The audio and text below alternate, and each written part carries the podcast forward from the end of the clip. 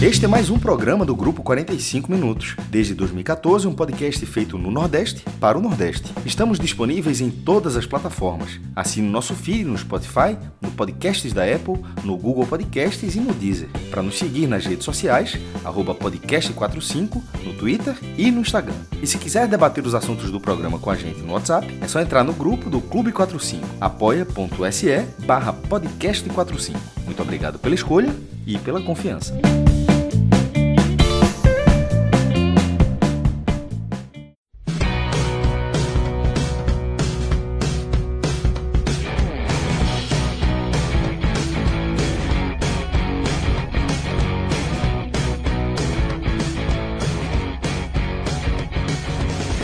Sejam todos bem-vindos e bem-vindas a mais um Telecast. Eu sou Fred Figueroa.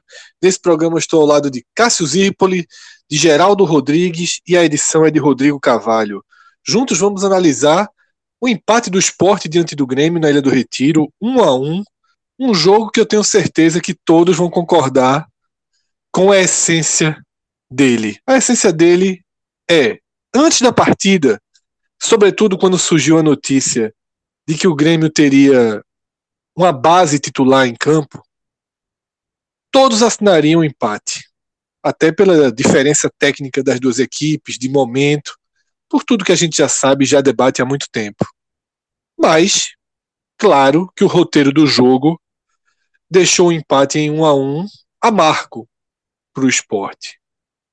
Nesse programa a gente vai debater o quão amargo fica esse empate o que o jogo deixa de positivo, o que se tem para lamentar, mas eu abro a conversa dizendo que fica para mim a sensação, depois das últimas quatro partidas, não só das últimas duas, mas eu consigo colocar nessa conta as derrotas contra Santos e São Paulo, porque o esporte, eu diria até que gradualmente, ele voltou a dar sinais de competitividade.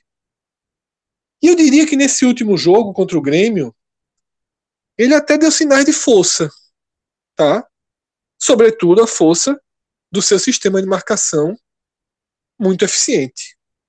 Eu acho que o time conseguiu deixar para trás aquela sensação de que havia entrado no espiral negativo, de que a melhor fase já tinha passado e que o inevitável, que todos imaginavam antes da primeira rodada, aconteceria.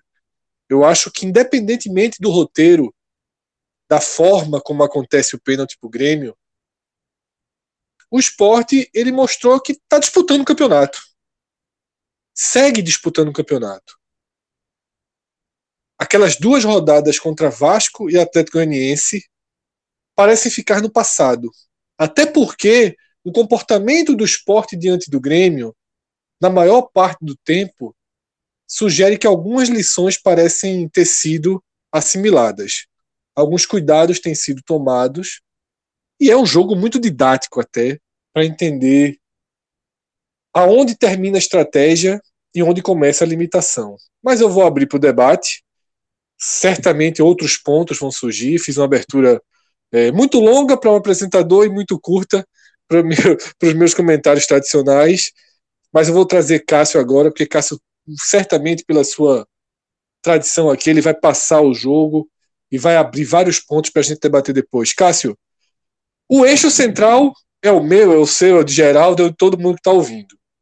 O ponto antes, qualquer um assinava, o ponto nas circunstâncias fica com esse sentimento de que foram dois pontos perdidos. Mas, partindo desse ponto, Cássio, o que é que você acrescenta desse 1 a 1 na Ilha do Retiro?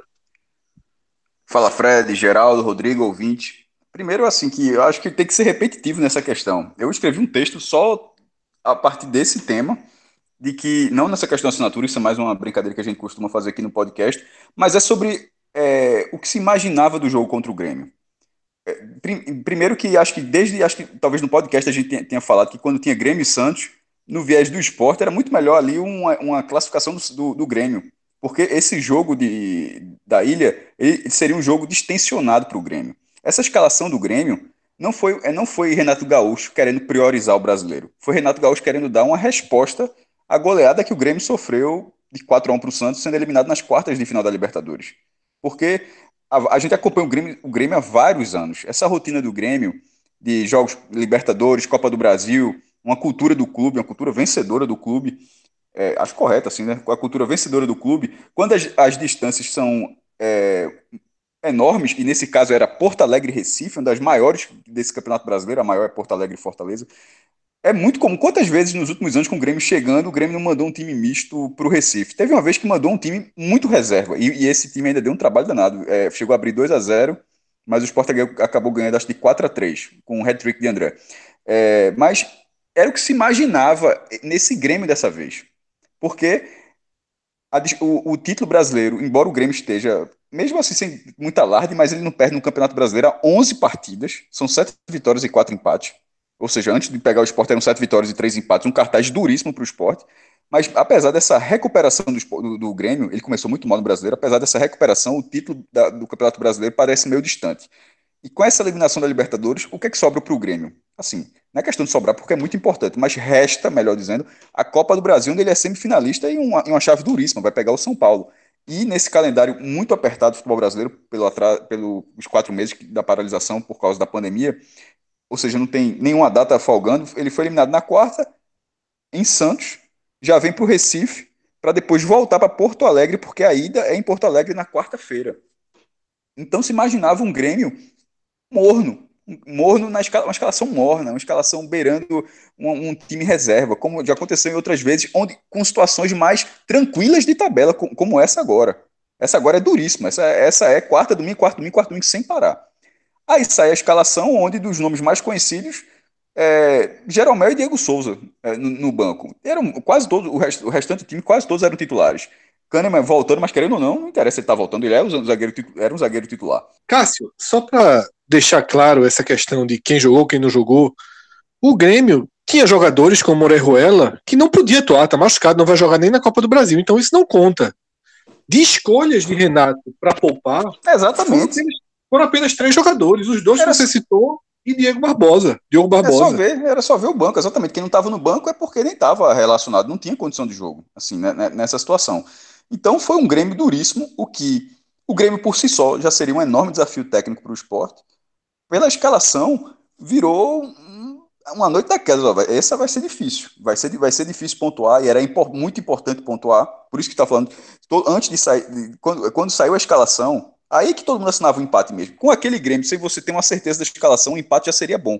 Até pela sequência, porque, tipo, não é empatar com o Grêmio agora jogar três jogos fora de casa, ou seja, tem que vencer esse jogo porque depois nunca mais vai pontuar. A, a, a, a tabela é até interessante. Foram dois jogos agora no Recife, sai para pegar o Goiás e volta para dois jogos no Recife, jogos difíceis. Né? Vai, na, vai ter o Fortaleza no Recife, depois o Palmeiras. Mas, querendo ou não, são quatro jogos em cinco em casa. Então, empatar com o Grêmio, tendo uma sequência, desse, desse, uma sequência assim, e sendo um Grêmio um dos times mais difíceis, porque você não vai colocar que você vai vencer todos os jogos. Senão, pô, não tem o que fazer. Bota, que bota aí, ganhou do Coritiba, ganhou do Grêmio, ganhou do Palmeiras e ganhou do Fortaleza. Aí, pô, aí escapou. Mas futebol não é assim. Você olha desse. Até porque a tabela do esporte não vem sendo assim. Eram dos 12 jogos, o esporte tinha seis vitórias e seis derrotas. O, esporte, o, o mando de campo do esporte não era nem um pouco confiável. Então, você pegar nessa sequência colocar que você vai empatar com o Grêmio, estava interessante. Com a escalação, ficou muito difícil.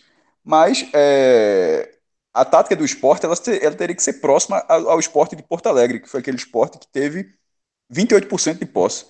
Porque era um time que procurava se defender. Não é, não é time, era um time que, obviamente, dificilmente pegava a bola, recuperava, mas era, sobretudo, um time que, era, que estava organizado defensivamente. Era o segundo jogo de Jair Ventura, que já tinha perdido na estreia para o Coritiba, com gols 49.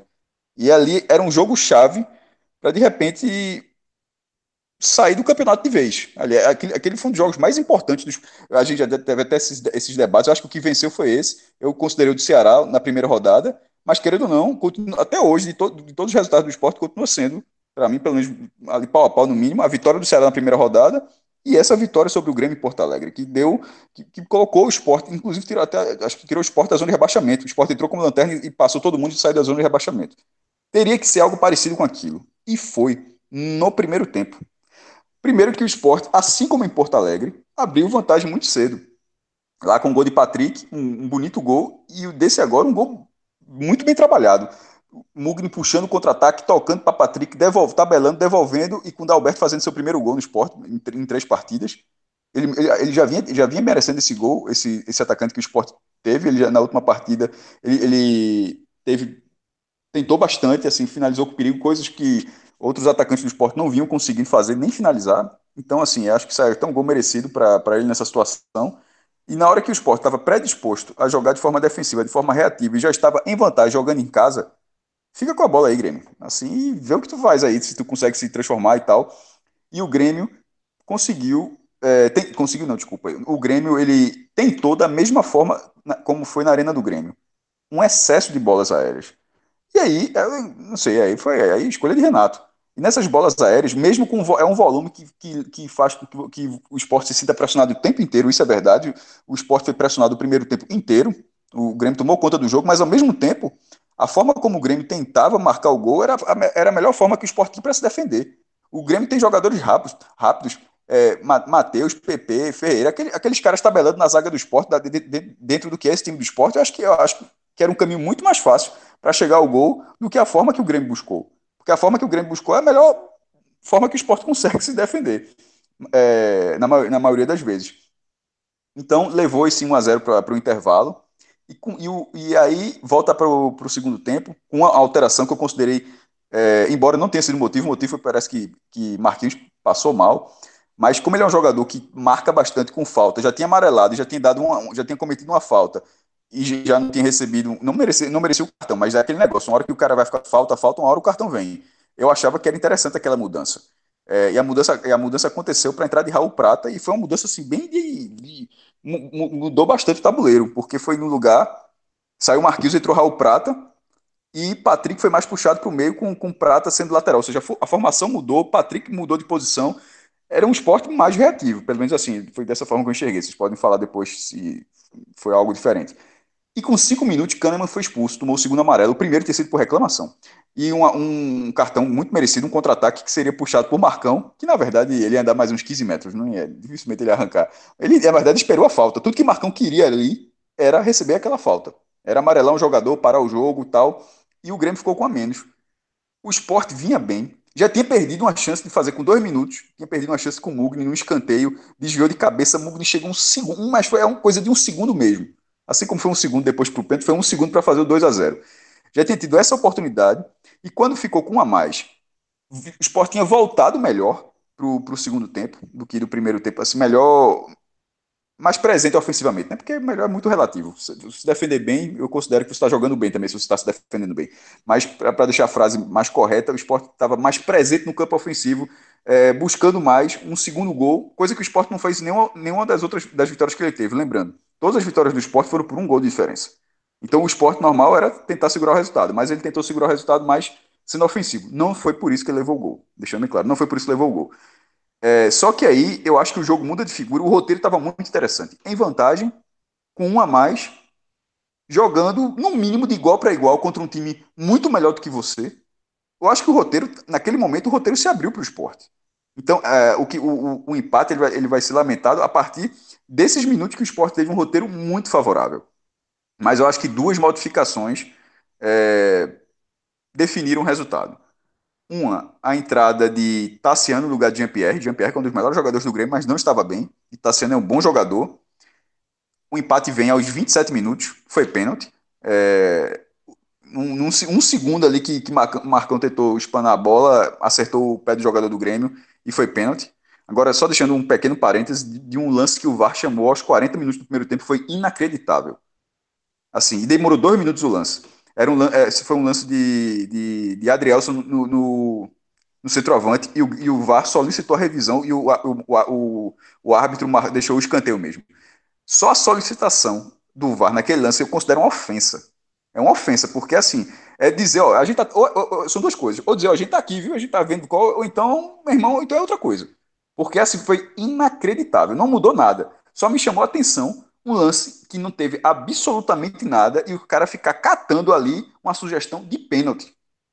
Porra, eu achei, mas não, o árbitro não entrou nessa. Já o lance, o lance que, que foi pro, que o VAR também chamou nesse caso foi pênalti, foi pênalti mesmo, o PP cobrou bem, empatou. E o jogo que poderia continuar a favor do esporte, porque estava ali, o esporte já vinha perdendo o campo, o Grêmio já estava, já, mesmo com a mente, começou a assustar mais, porque é um time melhor, um time mais rápido, um time mais técnico. Quando teve, aí teve a alteração, para mim, definitiva para o esporte, que foi aos 34 minutos, a saída de Marcão para a entrada de Mikael. Não pela entrada de Mikael, o jogador Mikael, mas são as funções. Poderia ser o jogador brocador, poderia ser é, qualquer outro jogador que fizesse essa, qualquer outro jogador do esporte que fizesse, que fizesse essa função. Nesse momento, Jair Ventura, ele tirou um volante que eu acho que todo mundo que estava vendo o jogo estava vendo que era um ou um dos ou o melhor jogador do esporte em campo e não estava amarelado, tirou Marcão para colocar Mikael.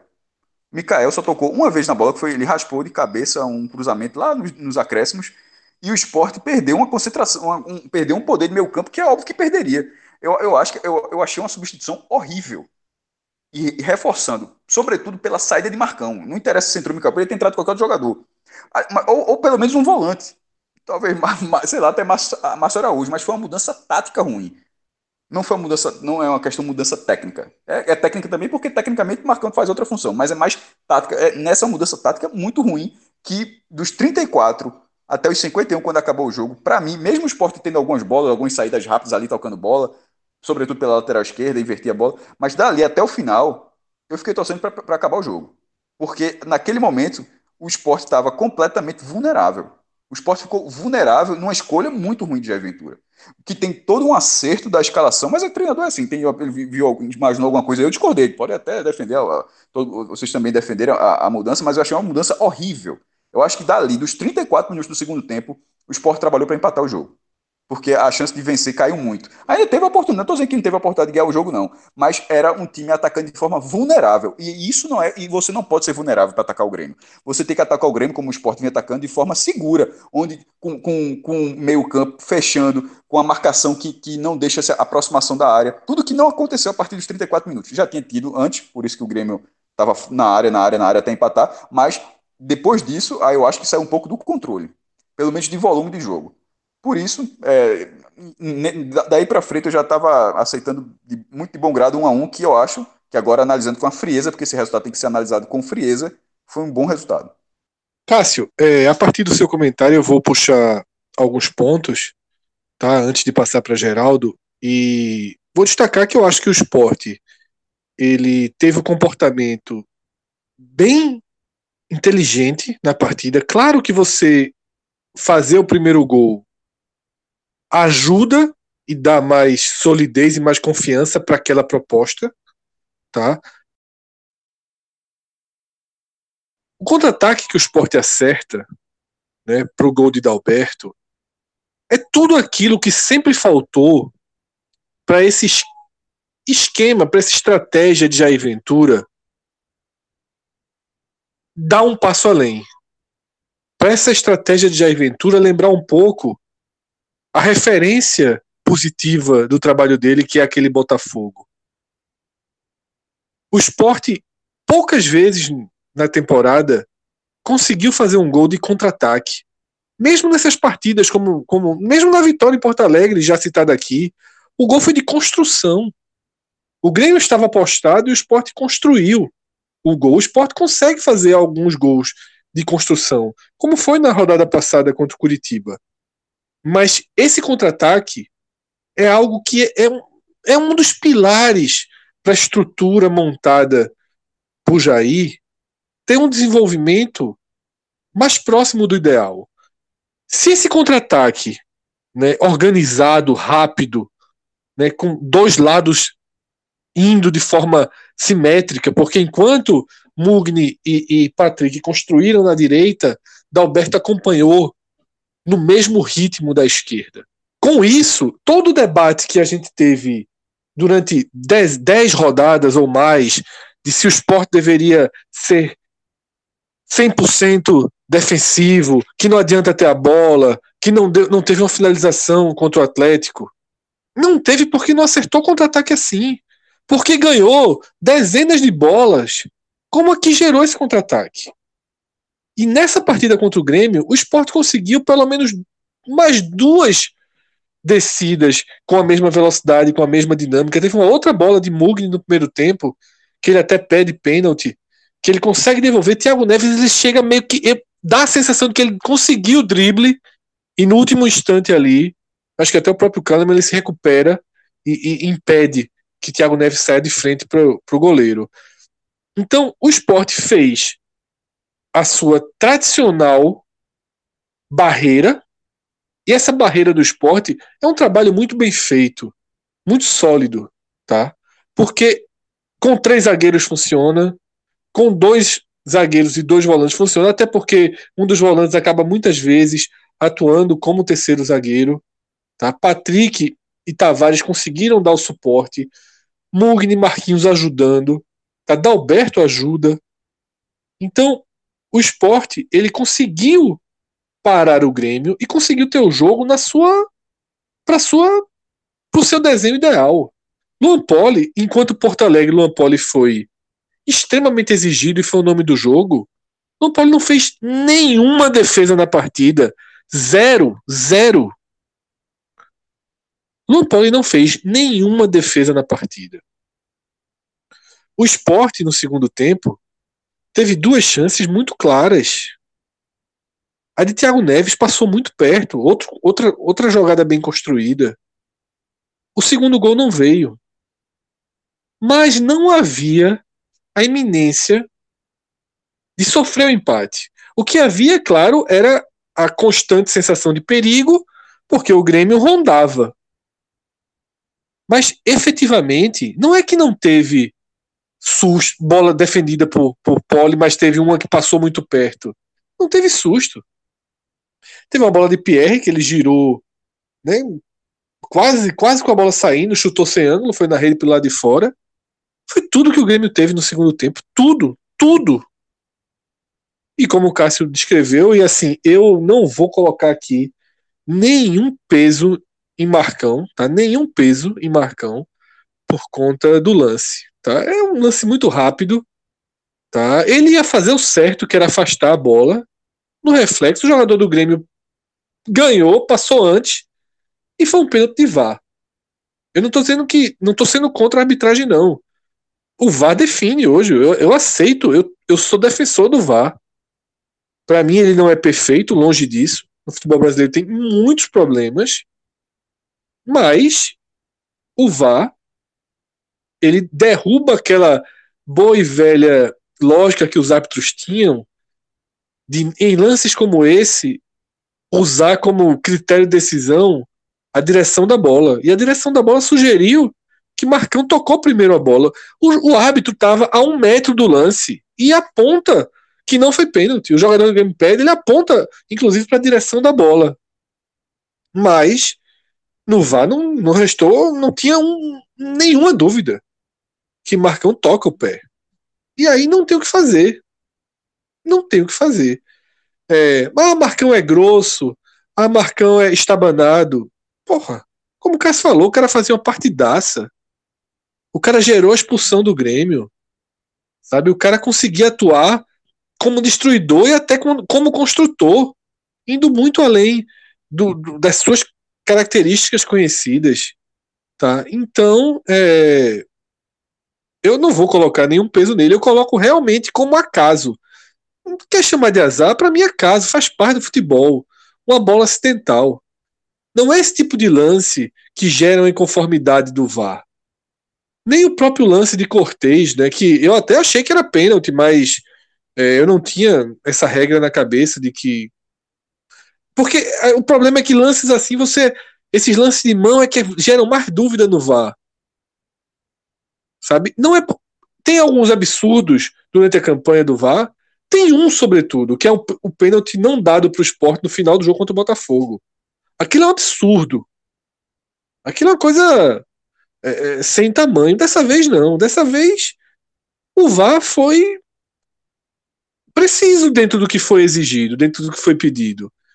Né? E teve a explicação lá para que a bola de Cortez não é caso de pênalti. Tem essa orientação para que não é caso de pênalti. Enfim, é...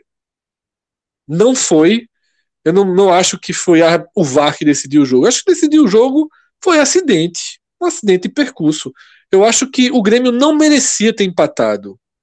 Não, não necessariamente o esporte merecia ter vencido, porque o Grêmio teve um controle maior, mas enfim, existe roteiro. A partida tinha um roteiro já sólido quando sai o gol do Grêmio. E esse roteiro levava para uma vitória do esporte. Talvez, tá? Não existe si. Mas se não sai o gol do Grêmio, talvez o esporte fosse encolhendo, o Grêmio fosse. Poderia acontecer mil coisas, mas não dá para a gente ficar na conjectura. Eu acho que é natural, sabe, encarar o que de fato aconteceu. Então, eu acho que Jair, nas últimas semanas, ele recuperou o eixo do time e do seu trabalho. Agora, Fred, fala, sem Cássio. atrapalhar seu comentário, eu, eu, também disse, eu, eu, também disse isso no blog. Sobre essa partida, sobre essas partidas que a análise tem que ser mais ampla, é uma boa atuação contra um concorrente direto e uma atuação competitiva contra um time muito melhor do que você. Eu achei boa, é cara. Eu achei, eu achei, boa contra o Grêmio também. Mas por que não, não viu é a vitória? Não é, não, é, porque, não é porque contra o Coritiba. Eu achei melhor do que assim, contra o Coritiba. É porque, não, contra o Coritiba o esporte não, ele, ele foi muito mais difícil. Isso é outro debate. Mas, é. É, não vou debater esse ponto agora, não. É, eu acho que foi melhor. Acho que, veja só, desses quatro jogos, achei o melhor jogo do esporte esse. Contra o Curitiba, quando o Curitiba se abriu completamente, aí o esporte teve um caminhão de chance. Mas contra um Grêmio não tão aberto, mais forte que o Curitiba, o esporte também teve boas chances. Mas enfim, é, o que eu ia fechar era justamente que eu concordo com o Cássio, e para mim, Jair Ventura, que teve uma semana de trabalho muito boa, pelo que o time demonstrou em campo, fez uma escolha correta, era necessário ter tirado o Marquinhos naquele momento, optou pelo que tem. Tá? O esporte, depois da lesão de Bácia, o esporte vive uma escassez de opções de lado. Né? Não há uma confiança em Venuto. É realmente um momento delicado para esses jogadores de lado. Eu acho que as melhores opções que o esporte tem de lado hoje são as dobras dos laterais. Tá? Não tinha Jonathan Gomes, que poderia ser talvez uma opção, mas na, na, quando, na escassez, eu acho que as dobras laterais é o que, é o que dá. Né? Ah, o Patrick funciona melhor vindo de trás, ok, mas são situações de jogo. Eu, não, eu acho que ele agiu corretamente, tomou a decisão correta ao colocar Patrick e Prata e, e o segundo tempo estável defensivamente, para mim, é, comprova que ele acertou. Agora, a saída de Marcão para a entrada de Mikael foi um absurdo, na minha visão, obviamente, né, de leitura errada do momento do jogo. E até do seu próprio banco de reservas. Tá? Veja, quando os primeiro, o esporte não levou um gol em um processo de perda de desempenho. Tá? Ele pode até ter perdido o desempenho, mas o Grêmio não ganhou em terreno. Não havia, como eu falei, nenhuma chance de gol prévia. Então, aquela dinâmica da partida estava ok. E no pós-gol, pós-empate, o esporte estava melhor que o Grêmio. De novo. Depois do gol, o esporte estava seguro atrás. Continuava um desenho parecido com o esporte se arriscando um pouco mais, conseguindo chegar ali pelos lados do Grêmio, mas protegido pelo próprio Marcão, até porque já tinha saído o Ronaldo, que fica mais, para entrar Betinho. Então eu realmente achei de um de uma ousadia, digamos assim, desnecessária por parte de Jair Ventura. Primeiro, não tem peça. Repito, por exemplo, vou citar de novo o Jonathan Gomes, que é um cara que eu nem gosto. Mas se você tira Marcão ali, bota o Jonathan Gomes, que volta, que dá um carrinho, ok, podia fazer a bola rodar mais, você entendia um pouco é, é de que ele estava deixando, tentando colocar o time com mais qualidade mas protegendo. Fred, Agora, em 2018 fala, faltou um ponto, né? Alguns isso. resultados. Aí você puxa ali. Aquele um a menos com, contra o Flamengo. Aí Milton isso. Mendes fez aquela mudança, perdeu o jogo, caiu por um ponto.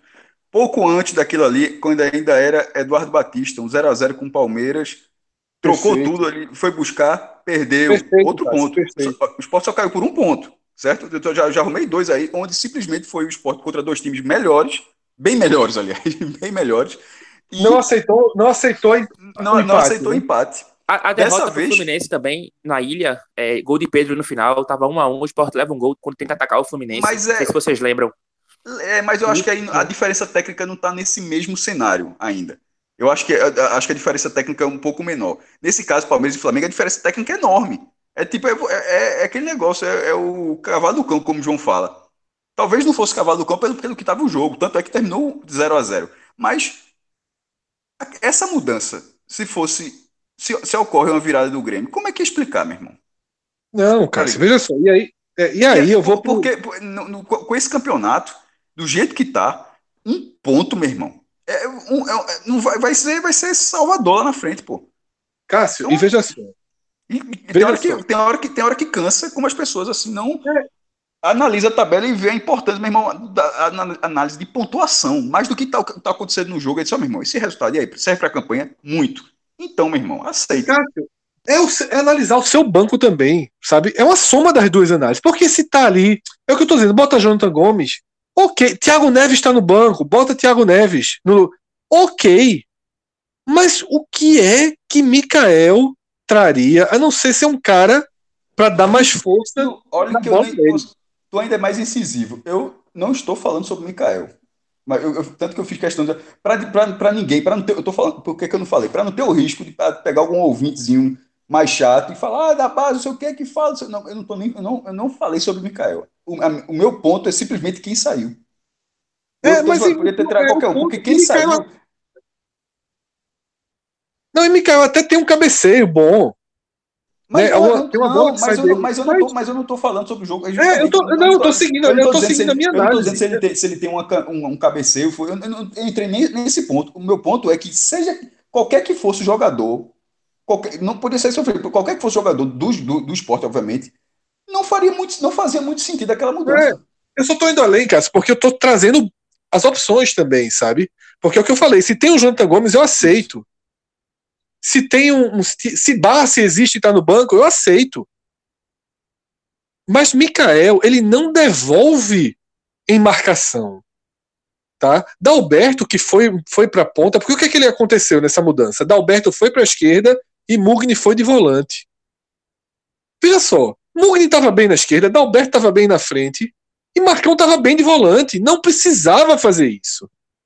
E o esporte, ele perde terreno. E aí, Cássio, eu acho que, de certa forma, Ventura, essa substituição errada, ela não se agravou porque Renato fez um movimento de resposta a essa mudança também errado. Teve até uma hora que o teu Sport tem 37,5. Eu lembro bem desse momento. É um tiro de meta, o Sport deu uma chegadinha. Talvez tenha sido até essa bola que é cruzada, que Mikael dá uma desviada. É, Vladimir vai bater o, o, Vanderlei vai bater o, o, o tiro de meta, que foca para Renato. Renato olha e faz um aquele gestinho com a mão de dizer segura, tá ligado? Ou seja, o Grêmio para mim, fez um movimento errado. O Grêmio passou a aceitar o empate. O Grêmio não foi para cima do esporte. O esporte estava mais vulnerável e o Grêmio não veio para cima do esporte. Né? Jair segurou essa substituição, esse, esse por mais um tempinho, depois colocou Ricardinho, que já pelo menos tinha mais gás do que Mugni para acompanhar, né? para fazer os dois as duas partes do campo. Então, assim, é um erro, Jair Ventura viu, diferente da gente, mas o que eu quero dizer aqui é que critico o treinador pela substituição, mas valorizo o trabalho feito nas duas últimas semanas. Sim, exatamente. Eu acho que as é, pessoas entenderam. Agora sim, é. diz o que acerta, diz o que erra. Nesse caso, exatamente. é porque foi um erro que chamou a atenção. Sobre o é. acerto é. e outra coisa, até para ponderar, é um erro que chamou a atenção de uma substituição, mas o acerto nessas duas semanas, tá, a, a, a balança está muito mais favorável. Inclusive, Cássio, daquilo que a gente tinha dúvida. Se ia ter uma empolgação, pós-Curitiba, não. O esporte jogou o jogo correto contra o Grêmio. E fica a expectativa de, hum, contra o Goiás, também fazer um jogo correto, inteligente. Olhar para a classificação e ver quem precisa vencer. Quem desesperadamente precisa vencer. E se o esporte fortalecer o que tem de melhor, né? Até porque parece ter encaixado um, um, um plano de saída um pouco mais qualificado, ele pode é, é, fazer de novo um time de duas faces, um time mais inteligente, um time que não precisa ser 880. Geraldo, é, Cássio já fez a leitura do jogo de ponta a ponta, digamos assim. Como é que você enxerga, o que é que você acrescenta aqui nessa, nessa visão sobre esse 1 a 1 Fala, Fred, Cássio, é, Rodrigão, me apresentando agora aos ouvintes. É, eu concordei com basicamente toda a leitura de Cássio, até tinha separado é, alguns tópicos né, do jogo para embasar a, a, minha avaliação. É, eu acho que é, quando a gente vê o Grêmio com oito titulares, é, jogando no estilo que o Grêmio gosta, né, um time que não abre mão de ter a bola, Renato Gaúcho, isso para ele é negociável, até em jogos mais difíceis, ele não deixa essa postura, é, e o Grêmio não conseguiu executar isso hoje. É, começa muito mal é, na posse de bola, errando muito, não atua o esporte, abre o placar cedo com, com Mugni, com Mugni não, com Dalberto, no contra-ataque puxado por Mugni e Patrick, e logo depois tem outro contra-ataque também é, de Mugni e Patrick, que Thiago Neves acaba sendo travado em cima da hora.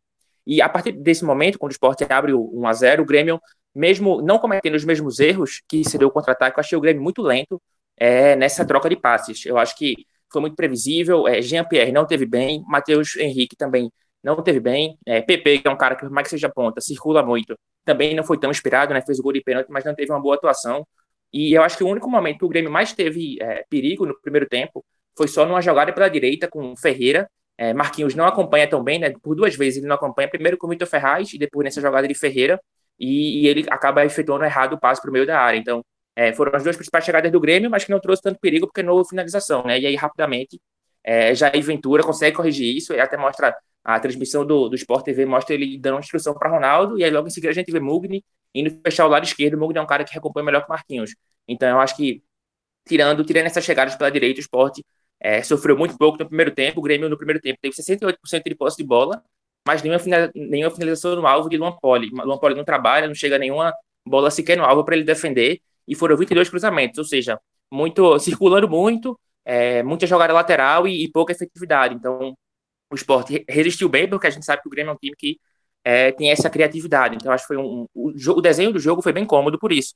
É, o Grêmio não conseguiu chegar, é, errou, errou muito no começo, e depois, quando para de errar, também não consegue ser efetivo. E aí fica um jogo tranquilo para o esporte, porque o esporte é um time que sabe ser atacado. Sabe ser atacado, não, mas é um time que consegue se defender quando atacado, né? especialmente em vantagem, que foi o jogo hoje. É, no segundo tempo, cenário, mesma coisa, é, o Grêmio tenta ter a bola, mas não consegue chegar e logo depois fica com um jogador a menos, Kahneman expulso, é, na minha visão, com justiça, né? Para um contra-ataque, Marcão tentava puxar ali, é, e aí a partida fica mais cômoda ainda, porque o esporte tem um a mais e vencia, e logo em seguida tem três boas, três boas chances, não, mas tem três chances, uma delas eu acho boa, a de Thiago Neves, né?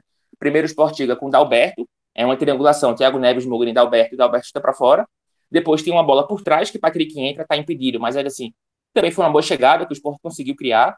É, e depois tem uma nova triangulação que acho que Mugni e Júnior Tavares da esquerda é, serve o Thiago Neves na marca do pênalti. Thiago Neves chuta para fora, chuta, chuta fraco, é, sem tanta direção. Então, é, o jogo ficou ainda mais tranquilo para o esporte, porque o Grêmio, em inferioridade numérica, é, cedeu mais bola para o esporte, né? cedeu, é, equilibrou a posse de bola e o esporte conseguiu acabar chegando.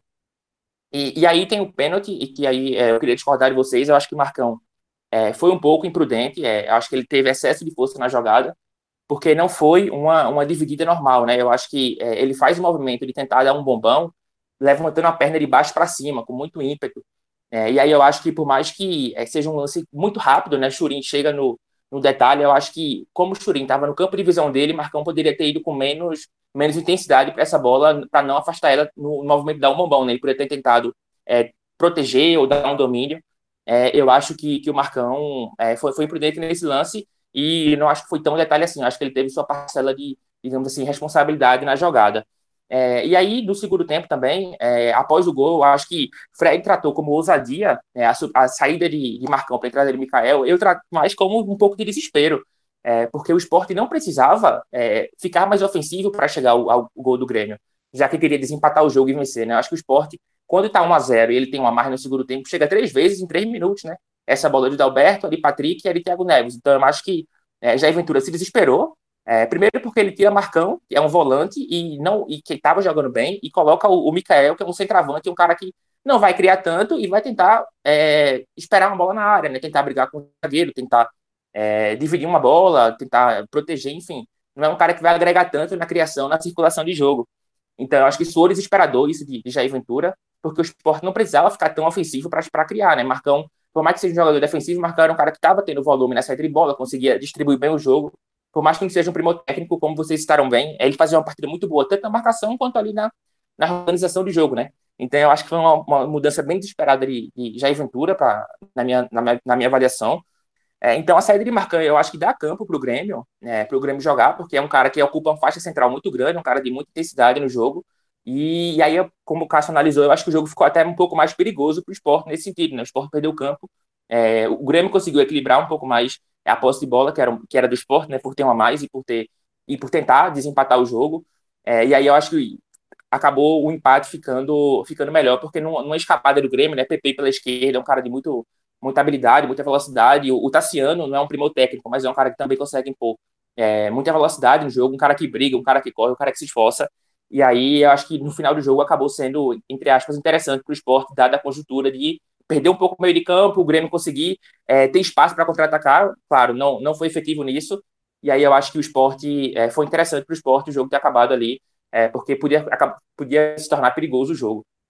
É, eu queria rabiscar alguns pontos que o Fred falou. É, Fred comentou que o esporte voltou a ser competitivo nos últimos quatro jogos, depois de ter dado indícios que havia chegado ao teto nos tropeços em casa, né, para Vasco Atlético Goianiense. É, eu vejo assim também, eu acho que eu é, justifico isso com a entrada de Marcão e saída de Márcio Araújo. É, o Sport teve contra o Vasco é, Márcio Araújo e Ricardinho de volante. Márcio Araújo é um cara que pega muito pouco, é um cara que marca distante, não é tão efetivo quanto precisa roubar a bola. Um cara que, por mais que tenha essa característica, ter sido o primeiro volante a carreira toda no esporte, ele não consegue é, se impor ali na marcação. E Ricardinho, na minha visão, vem passando por um momento, por uma fase complicada no, no esporte. A pior fase dele, ele foi um cara muito importante no primeiro turno, mas nesse segundo turno vem tendo um, uma queda de rendimento. E aí, contra o Atlético, contra o Vasco, o esporte foi muito pouco efetivo nesse sentido. É, e contra o Atlético Goianiense, acho que foi uma pior escalação de Jair Ventura pelo esporte. Ele arma, Jair, é, ele arma Márcio Araújo e Jonathan Gomes por dentro de volante. Então são caras que, Jonathan Gomes, por mais que se esforce, brigue é, de vida, sofra falta, é um cara que não tem como característica a marcação. E Márcio Araújo, como eu falei já inicialmente, é um cara que pega muito pouco. Então, para a partida do Santos, ele vai com três zagueiros, o que equilibra. E para a partida do São Paulo, ele vai novamente com três zagueiros e com o Marcão, que é um cara que, é, na minha visão, é o melhor marcador do esporte. E aí eu acho que essa competitividade do esporte recente se deve muito a, a, essa entrada de Marcão, que é um cara que é, é o oposto de Massaroujo, na minha visão. É um cara que marca muito, enfim, consegue se impor ali e ocupar uma grande faixa do campo, né? Porque ele dá a bota na direita, dá a bota na esquerda, preenche a faixa central quando precisa. É, então eu acredito que é, se deva muito a isso. É, ainda sobre o, gol do esporte, é, foi é, vocês falaram, o Fred falou que o esporte não consegue contra-atacar, né? É, e de fato é isso. Na Série A é apenas o, segundo gol de contra-ataque. O esporte, mais seja um time que tem menos posse de bola que os adversários, se posiciona na maior parte dos jogos, né, é, no, tentando um estilo reativo, o esporte não consegue é, ser incisivo no contra-ataque, é um time que tem dificuldade na transição é, ofensiva de sair em velocidade. O primeiro gol de contra-ataque do esporte tinha sido contra o Internacional, é o gol de Bácia, é uma jogada de Juba com Mugner em Bácia completa, é, pela esquerda, e esse foi só o segundo gol de contra-ataque é, que o esporte fez é, na Série A.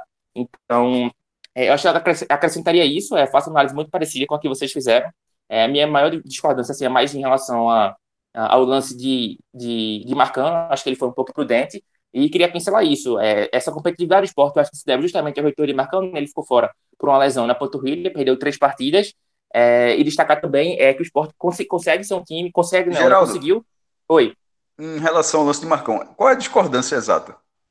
É, eu acho que ele foi é, imprudente na jogada. Fred, eu discordei mais de Fred, né? Fred acha que ele foi um pouco mais no detalhe, foi um lance muito rápido.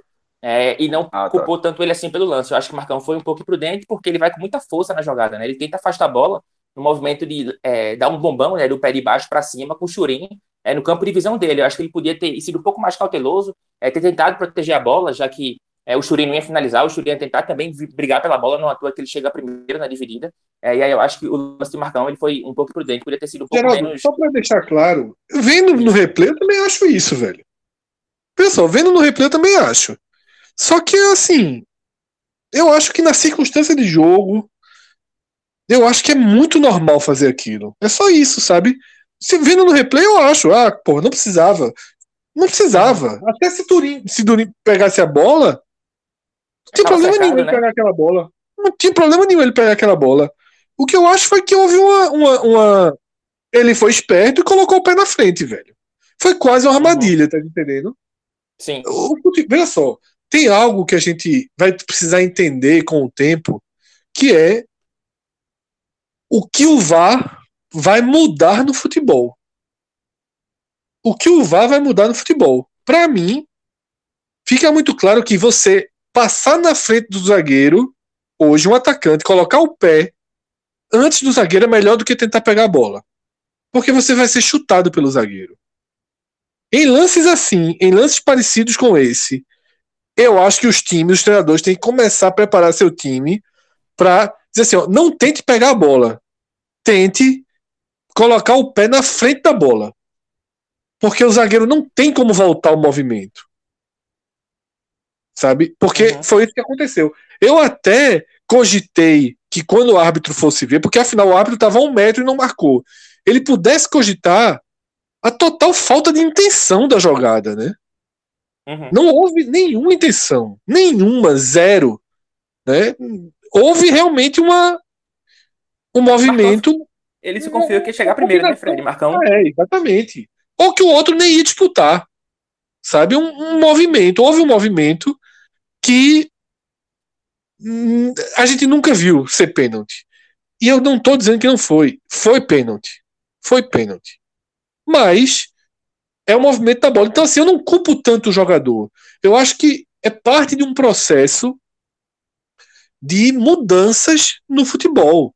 Tá? A gente tem é, é, é, é na quarta-feira Rossi do Bahia sendo expulso porque fez um gesto, é, né, um gesto, faltou o nome, gesto pornográfico, tem um nomezinho melhor, mas o que me fugiu esse nome, um gesto pornográfico né, em direção a, fora do estádio, o VAR pegou e expulsou. A gente tem que entender que existem mudanças na forma do, de como o jogador deve agir dentro de campo. E não é só de jogar mais comportadinho, não. É inclusive de como agir. Se você, por exemplo, isso já está em curso há mais tempo. Se você percebe que o zagueiro não está com a mão para trás, você não tem que cruzar a bola na área, você tem que dar a bola na mão do zagueiro. Isso aí todo mundo já sabe, isso aí não é mais novidade, não. Zagueiros e laterais e pontas já estão adaptados a isso. Braço aberto, a bola no braço. O cara procura o pênalti. E outra que eu começo a sublinhar é isso. Não dispute a bola com o zagueiro. Se coloque, coloque seu pé na frente. Bolas assim, eu já vi. Não é a primeira vez que eu vi um pênalti assim. Eu já em bola de lado também acontece isso. Muitas vezes bola do lado do zagueiro vai dar o corte, o cara coloca o pezinho antes, é atingido, é pênalti. Não vai, é pênalti. Não tem volta. Tá? Não tem volta. Então eu acho isso, sabe, Geraldo? É uma discordância, mas é uma discordância meio. Sabe, eu acho que é um pouco ali no, no limite mesmo. Né? No limite da transmissão. Talvez se os dois tivessem, se nós dois tivéssemos no estádio e o juiz não marcasse pênalti, você não ia chegar para mim e dizer, rapaz, já, Marcão foi imprudente nessa bola. Uhum. Sabe? Pode a ser. gente assistindo o jogo nas cadeiras, nas cadeiras na arquibancada, chegou, cortou, lateral, mudou nada. Tu não ia chegar para mim dizer, porra, Marcão foi imprudente. Tu ia chegar para mim dizer, porra, Marcão foda aí, afastou. Tá entendendo? Eu acho que a gente tem uhum. que entender essa, essa, essa mudança do tempo e o jogador não está é, é, ainda adaptado. Eu não sei nem se, se, o argentino pensou nisso tudo. Talvez não. Né? Mas você tem que aprender. O que eu acho fundamental uhum. é que jogadores, treinadores, analistas aprendam com, com o tipo de marcação. Né? Eu acho que isso é o ponto fundamental. Fica a direção. Algo, ah. algo mais, Geraldo, antes da gente virar para as análises individuais? Não, acho que seria isso, é, Fred. O jogo se apresentou é, muito cômodo para o esporte, ficou com a mais, conseguiu fazer o gol cedo e não sofreu tanto perigo. É, e aí, por isso que eu acho que é, acabam sendo dois pontos perdidos, é, mas ao mesmo tempo, pode ser até controverso, é um ponto importante, porque, como a gente falou, o Grêmio entrou com oito titulares, o Grêmio é um time, é. enfim, da parte de cima é um, time melhor. E aí fica mais esse dualismo aí, né? Um, um, dois pontos perdidos, mas assim, ainda assim valorizar esse ponto que lá na frente pode vir a ser importante para o esporte na, na briga contra o rebaixamento. Geraldo, é inevitável que o ponto de partida também seja o ponto de chegada, né? É inevitável. É, esse jogo foi isso. Esse telecast poderia ter dois minutos. Né? Com dois minutos, com uma tweetada, a gente consegue é, trazer o que realmente esse jogo deixa de mais importante. Tá? A gente vai virar né, para a parte das análises individuais, mas o torcedor do esporte sabe que nesse domingo esse jogo continua. Esse esporte Grêmio ele continua na forma de Vasco e Santos, na forma de Flamengo e Bahia, de Bragantino e Atlético Paranaense, do Clássico Rei no Ceará. São jogos importantíssimos, tá? Caberia até aí um torcer por quem para pensar no que seria o resultado ideal ali em Bragantino e Atlético, no clássico cearense. Nos outros dois jogos é muito óbvio, né, que o ideal seria a vitória do Santos e a vitória do Flamengo. Mas a sugestão vitória que do Bragantino. É, veja só, o Bragantino tá invicto há um tempão, pô. Se ajeitou no campeonato. O Atlético vem em sequência de derrota. É óbvio que o Atlético é muito mais clube, tem muito mais camisa e você hum, hum, algo incomparável. Só que com o campeonato querendo ensaiar a sua reta final, nesse momento, e até que a pontuação do Bragantino já é maior, não vejo. E tá jogando em casa ainda, dá três pontos para o Atlético fora de casa, eu iria de Bragantino. Aí. Então é por aí, eu sou da linha de Cássio também nesse jogo aí. Pro... Vitória do Atlético Paranaense jamais, né? Mas entre o empate e o Bragantino, talvez até, seja até melhor realmente que o Bragantino já vem, como o Cássio disse, numa sequência, numa curva de alta muito grande. Mas a dica aqui é que para acompanhar toda essa rodada, a sugestão, que é o nosso combo no Temaki Beer, o nosso novo combo, né? Já lançamos algumas semanas, que é o que a gente chama do combo futebol. Um combo de petiscos. São quatro opções de petiscos. Na verdade, você ganha todas elas, tá? São pelo menos cinco unidades de cada petisco. Eu digo pelo menos porque a pipoca de cane vem muito mais. Assim, o prato que eu recebi vem muito mais. Então você tem esses quatro petiscos, tá? cinco unidades de cada um, tempurá de camarão, palito de salmão, pipoca de cane e a bombom, tá? que é um, salmão com, com creme cheese, como se fosse uma coxinha de salmão, muito legal. Tá? Esse aí acabou rápido aqui na minha escolha. Você tem esses petiscos e mais duas ecautes premium por R$ 29,90. Tem, tem a gente no grupo do Clube 45, tem várias pessoas de Fortaleza, e teve um cara que deu esse testemunho pra gente. Ele disse: Meu amigo, aqui em Fortaleza, duas ecautes já é quase esse valor. O que ele falou, o que me impressiona nesse combo não são nem os petiscos. É você ter todos esses petiscos e duas ecautes por R$ 29,90. E se você não quiser tomar cerveja, você tá, pô, hoje eu não tô afim de beber, você pode trocar as duas cervejas por dois refrigerantes, tá? A gente conversou, isso está liberado. Esse pedido no Temaki Beer pode ser feito através do WhatsApp. Anota aí o WhatsApp 81 3039 2420. 81 3039 2420. Tá? Ou passando lá no próprio Temaki Beer, que fica na Praça de, Boa, na Praça de Casa Forte, Tá? Para ser boa viagem, quem sabe no futuro próximo abre a unidade da Zona Sul, mas o Temaki Bia já tem mais de três anos de história.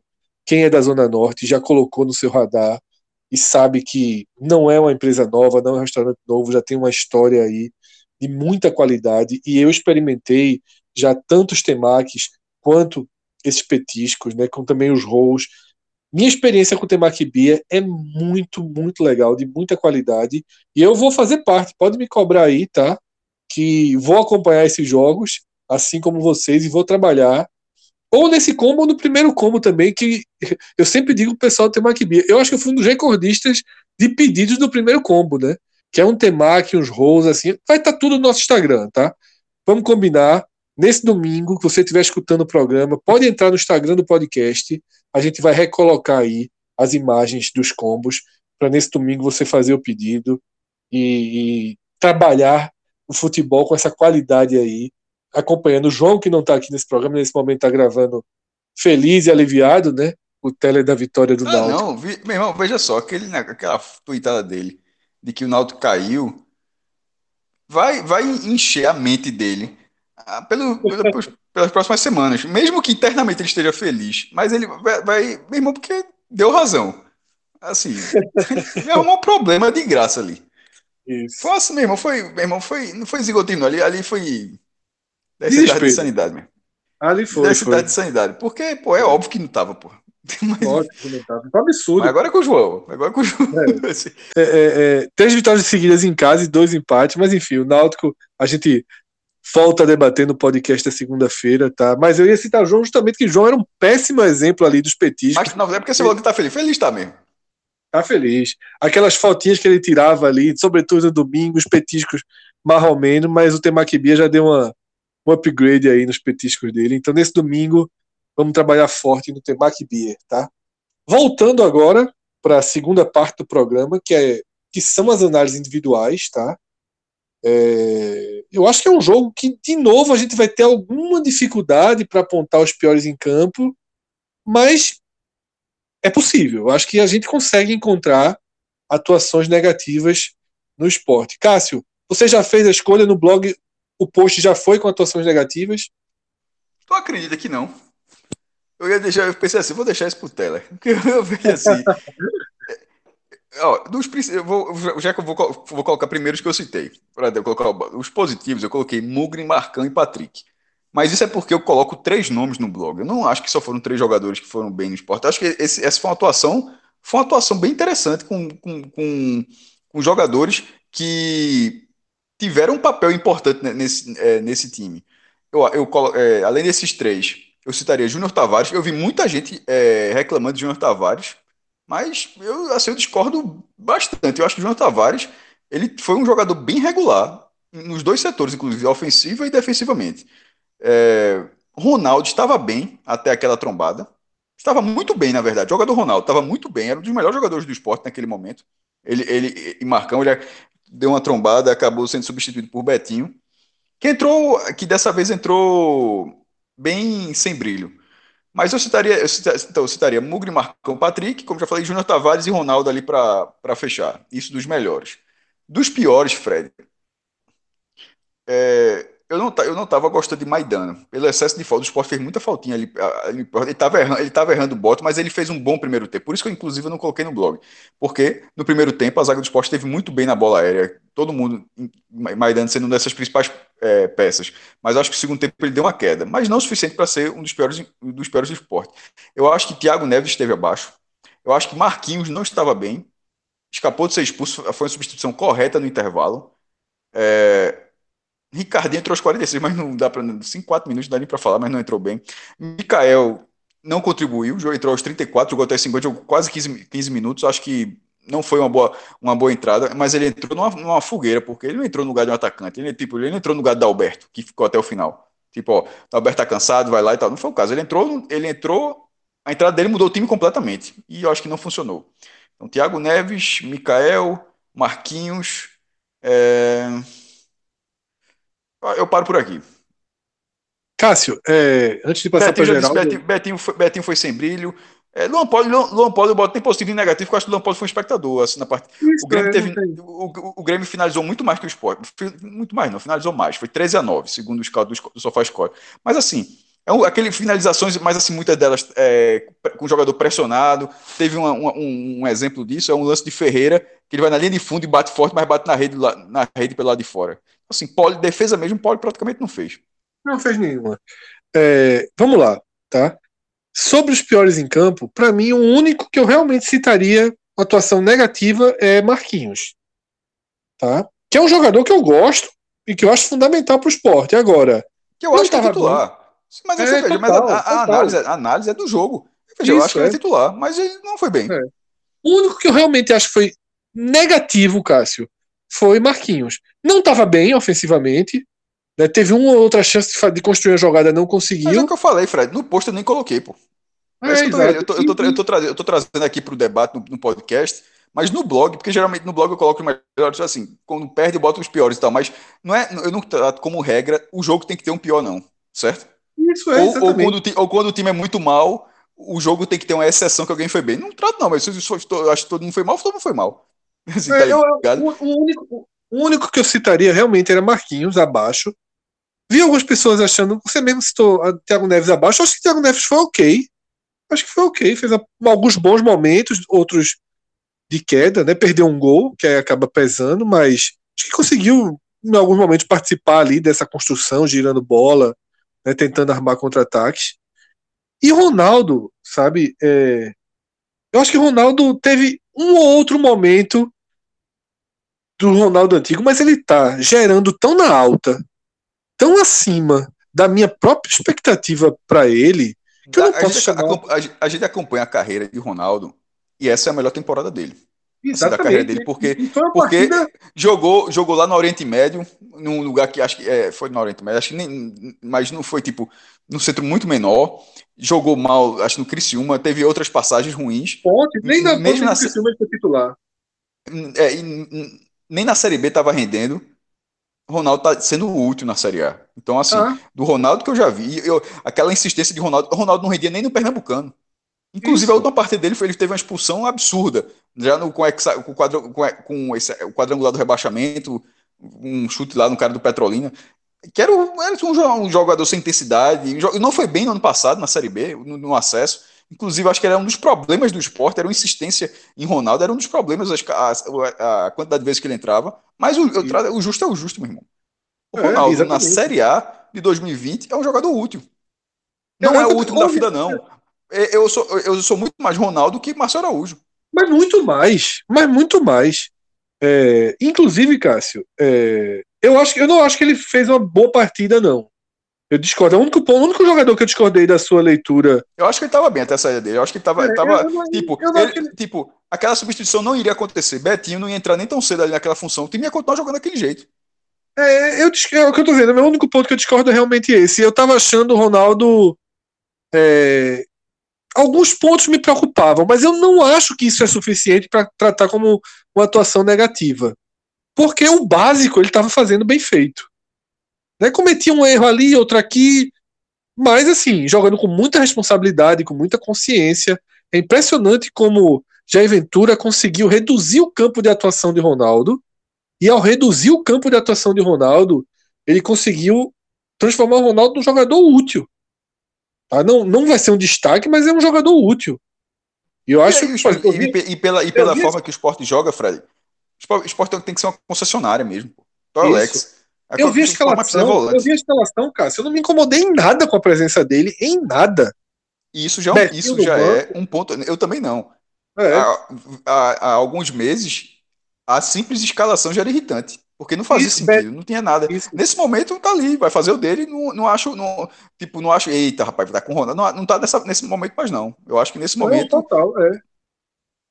Betinho no banco, Ricardinho no banco, possibilidade de um terceiro zagueiro, que é o como eu prefiro. É, mas, mas a entrada de Ronaldo não me, não, não me deixou em nada em nada é, chateado. E concordo com você também. Betinho entrou ok, ele tinha entrado muito bem no jogo anterior, nesse o jogo transformou, né, o gol, o gol saiu tal, e Mikael jogou muito pouco tempo, né, não tem culpa nenhuma de, da desestruturação que aconteceu. Pro lado positivo, tá, pro lado positivo, acho que Marcão foi bem de novo, tá, acho que Adrielson foi muito bem nessa partida, muito seguro, antecipando bolas aéreas, né, com muita segurança, Gostei. Adrielson, que para mim tinha feito uma ou duas partidas ali abaixo, volta a dar respostas boas. Foi bem contra o Curitiba e para mim foi, foi melhor que Maidana dessa vez. É, foi muito bem contra o Grêmio, tá? E gostei muito de Patrick. É, eu às vezes digo que Patrick define o jogo e eu não acho que ele foi tão bem, mas eu achei Patrick muito responsável na marcação. Tavares também, Cássio citou. É, mas eu, eu, como o Patrick participou da jogada do gol, decisivo, consciente, então eu iria com esse trio, tá? Qual o trio? O trio é Marcão. Marcão, Patrick e, e, Adri, e Adrielson, né? E Adrielson. E eu, também eu, estendo. No, no, meu, no, meu, no, meu, no meu eu coloquei Mugni. Acho que assim é, é o pulmão do time. É, e também estendo a Tavares. Também estendo a Tavares. Foi, foi, foi, é. foi o que eu citei. É, eu acho que isso não, não. é importante. Não, você estendeu para Tavares e Ronaldo. A diferença isso, foi essa. Ronaldo, foi, foi em vez de é eu não estendi para eu não estendi para Ronaldo. Ronaldo, para mim, ele fica no, no, meio termo ali, junto com o Thiago Neves, né? Com aquela turma do meio. Com o próprio Dalberto, né? Que fez o gol. Ah. Detalhe, Dalberto, Dalberto é um cara, como eu falei, né? Dos que, dos que tem, é o melhor para estar tá ali. Não, né? olha só, é eu, há muito tempo, Fred, há, há, muito tempo eu larguei que o esporte tem atacante. Tem atacante, não. 40 anos na vida, nunca vi esporte assim, nunca, nunca ganhou com nada assim, sendo atacante. Sempre foi, teve outras ótimas posições, mas atacante nunca teve um ou outro. É coisa, é muito raro, não é que não teve, é que é muito raro. E nesse time aí, pro, pro, pro que vinha tendo desempenho, e sendo ele o último, vindo da segunda divisão, acho que tá, dá para jogar. Geraldo, o que é que sobrou para tu aí? É, vamos lá. o primeiro, é, para mim, Mugni é o melhor, Fred, não só pela, pela assistência, eu acho que é, pela direita, pela esquerda, é um cara que dá dinâmica, é um cara que fecha bem na marcação, recompõe. É, tem a jogada do gol, é claro, mas logo em seguida ele puxa um outro contra-ataque também muito bem pela direita e serve o Thiago Neves. É, ainda no primeiro tempo, quando o Jair Ventura precisa ajustar ali um pouco a marcação para impedir o, o Ferreirinha do Grêmio, ele inverte o lado com o Marquinhos e Mugni dá uma consistência pelo lado esquerdo. É, então, muito bem. No segundo tempo, quando o Sport precisa é, desempatar o jogo, está um a um ali, já, já, na reta final, é Mugni a principal válvula de escape, na minha visão, pelo lado esquerdo, tentando a triangulação com o Júnior Tavares, com o próprio Dalberto, que cai por ali. Então, pela dinâmica, pela consistência, pelo fôlego, pelo vigor, para mim, para mim foi Mugni, é, é, o melhor. Depois eu coloco é, Patrick, eu acho que Patrick muito bem pela direita, é, com, com imposição também no segundo tempo, com mais liberdade, né, quando o Raul Prata entra, é, eu acho que ele vai bem, e já no primeiro tempo ele puxa com o Mugni é, o contra-ataque do esporte, é, então, colocaria Patrick. Eu até gosto mais de Patrick, mais adiantado. Eu acho que ele é um, é um cara com, com, muita chegada na frente. E terceiro, eu coloco é, o Marcão. Por mais que é, eu, acho que eu acho que ele foi com excesso de força ali na jogada do pênalti. É impressionante o quanto o Marcão marca, o quanto o Marcão se doa, o quanto o Marcão é preciso no, nos botes, né? É um cara que tem um tempo muito certo ali de, de desarmar, de, de, chegar nas jogadas. É, o meio-campo meio campo do esporte fica outro com ele em relação ao que já foi com o Márcio Araújo, enfim. Nem se compara, então coloco esses três aí. É, Marquinhos, Patrick, é, Marquinhos não, perdão, é, Mugni, é, Mugni, Patrick e Marcão. É, sobre o Thiago Neves, é, eu não achei ele tão mal assim, eu acho que é o Thiago Neves que a gente tem visto, um cara que não é tão brilhante nem tão, nem tão participativo, é, mas é um cara que circula, aparece, tenta a virada de jogo, é, faz uma tabelinha curta, enfim, vem sendo o Thiago Neves de praxe. É, Ronaldo também achei na média, não achei é, nem, nem, grande coisa, nem, nem abaixo. Acho que foi o feijão com arroz de sempre, um cara que fecha bem ali a segunda linha lá de Marcão, é, sai bem para o jogo, tem calma com a bola, né? Tem um, teve um erro no primeiro tempo, mas no geral é bem seguro. E em relação a, aos piores, eu colocaria Marquinhos também. Eu acho que ele, diferentemente do jogo contra o Curitiba, que ele caiu por dentro, caiu pela esquerda, conseguiu criar, conseguiu criar chances. É, hoje ele não foi tão bem, acho que com a bola ele foi pouco participativo. É, procurou pouco o jogo até, eu acho. Acho que ele poderia ter circulado um pouco mais, já que o Grêmio teve muito espaço. Eu achei que ele ficou muito preso ali pela esquerda, né? É, eu acho que faltou um pouco isso para ele. E sem a bola, eu acho que ele foi displicente. Ele faz três faltas é, uma delas, ele leva o cartão a primeira, e aí depois ele chega atrasado na dividida com o Ferreirinha, é, até pisa no, no, no, jogador do Grêmio. Depois ele tem uma trombada ali com, com o Cortez, né, que deixa o braço, se enroscam. É, foi, acho que também foi um pouco displicente até nessa questão. Acho que ele podia, depois que ele tem um cartão, ele faz algumas faltas, ele podia tirar um pouco pé nessa questão, e aí ele continua meio que indo para o choque, indo para o embate. É, e aí eu acho que o, o Jair Ventura fez bem em tirar ele no intervalo, porque, enfim, é, podia ser que, enfim, ele seguindo nessa pisadinha de tentar sempre dividir com, com força, com, com, com virilidade, acabar sendo expulso. É, em relação ao Júnior Tavares, eu acho que também ele foi bem, é, entrando nesse debate aí do se ele foi bem ou não. Acho que ele tem sido seguro nas partidas, pelo lado esquerdo, tanto defensivamente, a gente não viu o Grêmio chegando em cima dele é, hoje, nem, nem contra o Curitiba. Acho que ele foi bem defensivamente e no apoio é um cara com muito mais lucidez que Sander, né? É um cara que consegue dominar a bola, parar, levantar a cabeça, toma bem as decisões. Claro que a gente está dizendo que ele é brilhante, mas em comparação com o Sander, é, no, no, aspecto ofensivo, pelo menos, eu acho que ele agrega mais eu acho que ele entrega mais. Inclusive, é, eu acho que Sander, é, Sander volta contra, contra o, o, o Goiás, né? ele já está na transição física, deve ser liberado segunda ou terça-feira, já que é um tosse leve, deve voltar contra o Goiás. Eu, particularmente, é, manteria o Júnior Tavares, que eu acho que, que ele foi bem e merece uma, uma sequência aí, é, pelo que entregou recentemente. Então é isso, assim a gente vai fechando esse programa, tá? Quem quiser mais conteúdo, deixo aqui duas recomendações. NE45.com.br o blog de Cássio Zirpoli, cassiozirpoli.com.br, tem mais conteúdos sobre essa partida, tá geral. Eu, eu, eu, imaginei que fosse dizer o blog, não. Eu, já estava pronto, mas eu vou dar uma terceira aqui. Sério mesmo. você sabe que eu respeito esse blog desde que ele. Desde não, eu, pensei, eu pensei de falar da ONE, de repente o podcast, eu dava pronto aqui. Tem uma terceira aqui, ó, cara. Eu não vou dizer desde o primeiro dia, não, que o cara espera uns 3, 4 dias para ver se vai, né? Mas desde o quarto dia de fundação, lá no diário ainda, eu respeito. É, então é isso, tá? ne45.com.br, cassiozirpoli.com.br, Geraldo para quem não conhece, é o setorista do esporte no nosso portal, já era no Diário de Pernambuco, hoje trabalha com a gente aqui nesse projeto do NE 45. E para quem quiser dar uma força, afinal, é jornalismo independente, tá? A gente não conta com nenhum investidor, a gente trabalha aí diariamente para tocar todos os nossos projetos. Então a gente tem duas frentes aí de apoio e pode ter certeza que você pode pensar, ah, eu posso doar muito pouco, eu tenho pouco mensalmente para velho, pode ter certeza que é muito importante porque a gente viu inclusive durante toda essa pandemia o quanto foi importante a ajuda de todos que fazem o Clube 45.